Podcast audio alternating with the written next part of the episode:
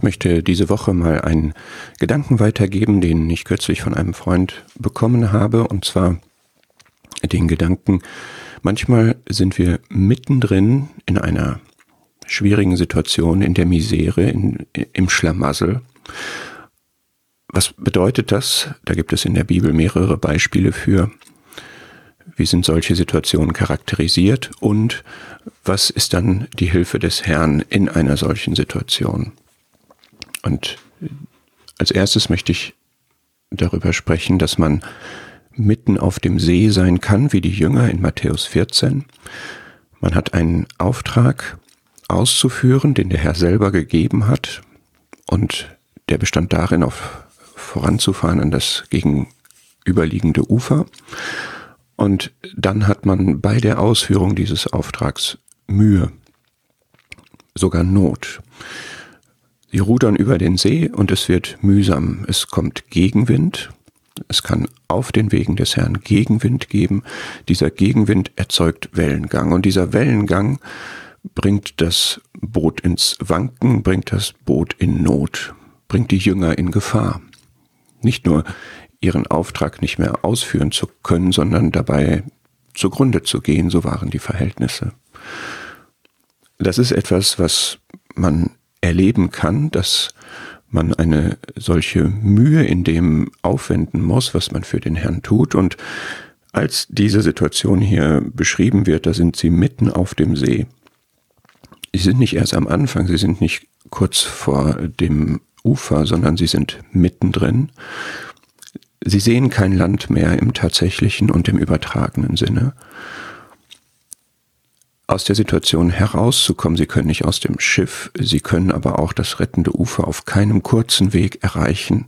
Sie sind mitten auf dem See, alle Wege zum Ufer sind gleich weit. Und sie können sich aus der Situation nicht befreien, sie können die Situation auch nicht verbessern, sie sind dem ausgeliefert. Es ist schon eine Situation, die man erleben kann, wo wir dann sagen, ja, da muss man jetzt durch. Und das ist etwas, da brauchen wir den Beistand des Herrn ganz offensichtlich. Sonst würden wir mutlos, sonst würden wir vielleicht aufgeben, uns dieser Gefahr dann wirklich hingeben, was das Ganze noch schwieriger machen würde, noch gefährlicher machen würde. Und was ist jetzt die Seite des Herrn? Der Herr tut hier zwei Dinge. Das eine ist, er ist, als sie losgefahren sind, auf den Berg gestiegen, um zu beten. Wir wissen nicht, wofür er gebetet hat, wir wissen aber, dass er immer ein Herz für seine Jünger hatte und hat. Wir wissen, dass er auch sich für uns verwendet und er nimmt diese Situation wahr und er nimmt sie sich zu Herzen und er bringt sie vor Gott, damit wir in diesen Situationen davor bewahrt werden zu sündigen, untreu zu werden, dem Herrn ungehorsam zu werden, kraftlos, schwach zu werden, auch das ist eine Seite darin.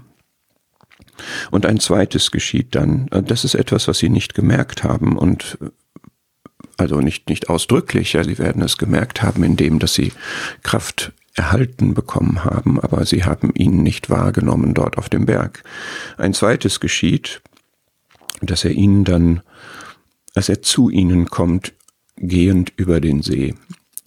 Jetzt könnte man über diese ganze Szene viel sagen. Ich möchte mich aber wirklich nur auf diesen Punkt beschränken. Wie ist die Situation und wie hilft der Herr? Er kommt. Er kommt zu ihnen. Er lässt sie dort nicht alleine. Er zeigt sich ihnen, auch wenn sie ihn nicht erkennen. Und das kann sein, dass man in einer Situation so verängstigt ist, dass man äh, den Herrn beziehungsweise das, was vom Herrn kommt, nicht erkennt, sogar für etwas Gefährliches, äh, nochmal zusätzlich Furchteinflößendes hält. Sie schrien vor Furcht in diesem Fall. Aber er kommt zu ihnen und spricht ihnen zu, seid guten Mutes. Sie sind immer noch mitten auf dem See, Wind und Wellen sind auch immer noch da, aber er ist jetzt da und er sagt, seid guten Mutes. Ich bin es.